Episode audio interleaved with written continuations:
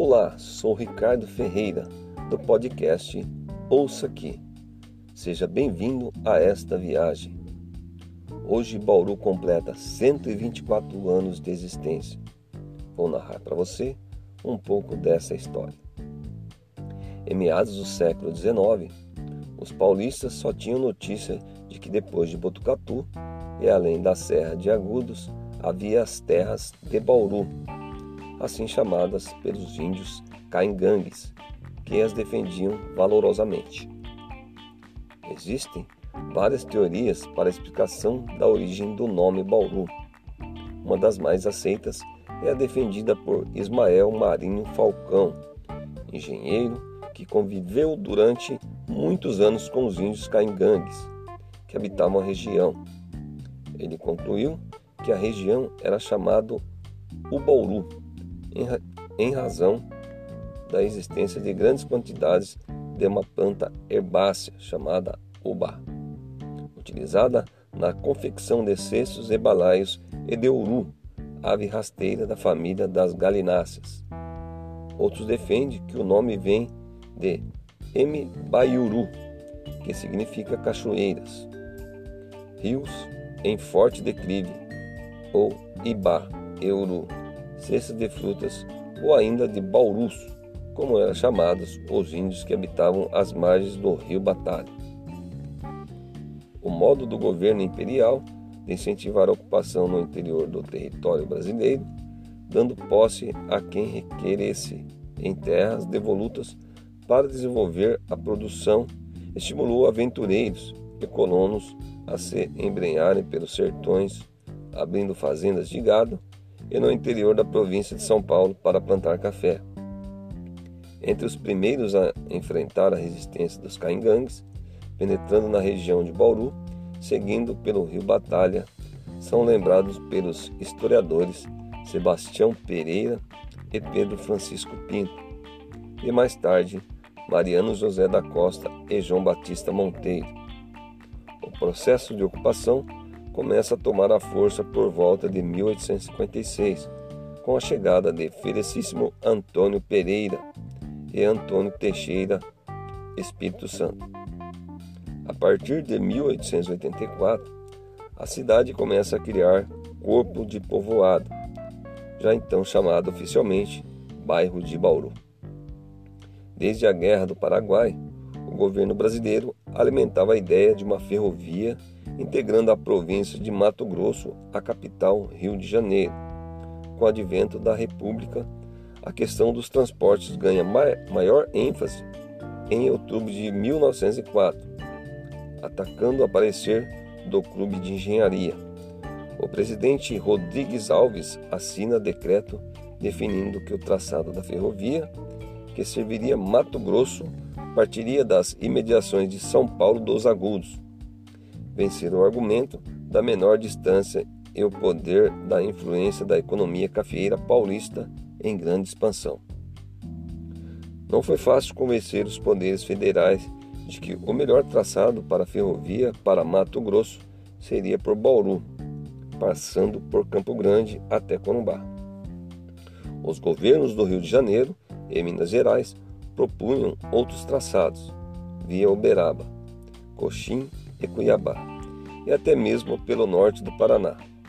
A régua na prancheta, o avanço da cafeicultura e a vulnerabilidade das fronteiras atestada na Guerra do Paraguai foram, entre outros fatores, os que mais pesaram na opção pelo traçado definitivo.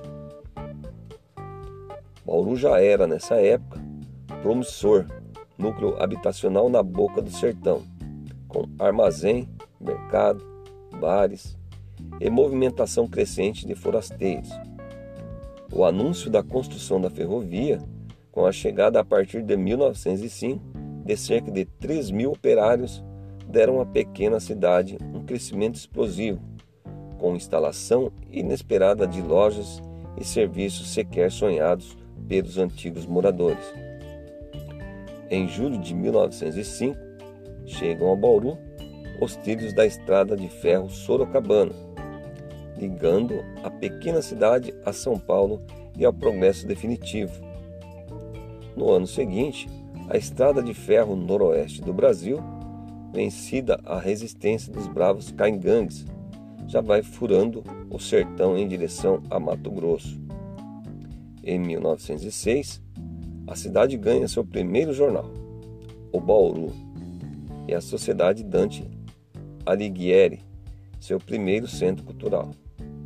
Em 1908, recebe a visita do presidente da República, Afonso Pena, que vem inaugurar o primeiro trecho da noroeste do Brasil e o serviço telefônico de Bauru.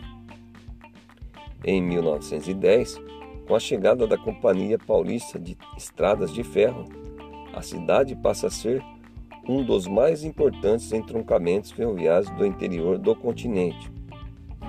Com isso, Bauru tem traçado seu destino de grande crescimento.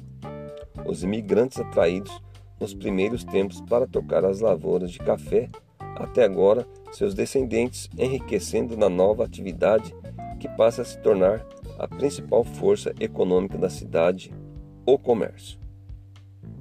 Os anos 20 são marcados pela instalação das casas bancárias, dos grandes atacadistas e pelo início dos trabalhos de pavimentação das principais ruas da cidade. Na década de 30, começa a se desenvolver os setores de saúde e educação, enquanto a população cresce vertiginosamente.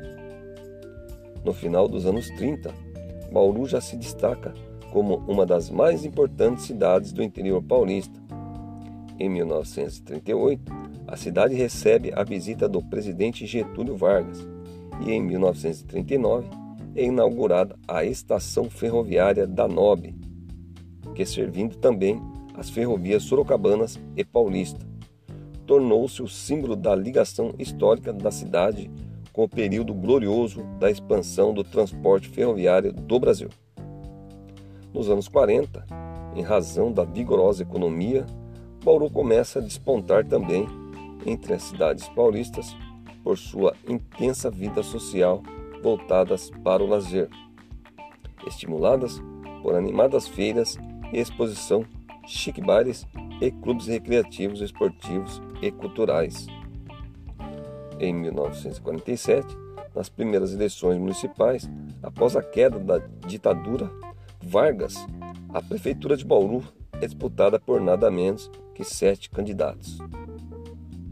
Os anos 50 começa com o desenvolvimento de um setor que acabou se tomando uma das características mais marcantes da cidade, o ensino superior.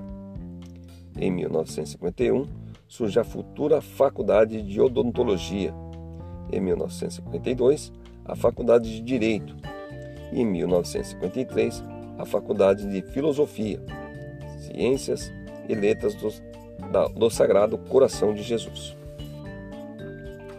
Em 21 de março de 1954, o público presente no estádio na Rua Javari passa a assistir uma partida entre América de Rio Preto e a Associação Desportiva de Araraquara, e tenho o privilégio de testemunhar no jogo preliminar a estreia do juvenil do Bauru Atlético Clube, de um garoto alegre e promissor que os colegas chamavam carinhosamente de Pelé. O BAC venceu por 10 a 1, com quatro gols de Pelé. Nos anos 60 e 70, a cidade consolida sua posição entre os principais polos comerciais, não só do interior paulista, como de todo o Brasil. Nos anos 80, a economia da cidade é revigorada por forte expansão do setor industrial, enquanto a paisagem urbana muda rapidamente com a proliferação dos arranha-céus. Nos anos 90, grandes melhorias são implementadas nos setores urbanísticos, inclusive para enfrentar os problemas do trânsito, saturado pela circulação de uma média de um carro para cada três habitantes, um dos mais altos índices do país.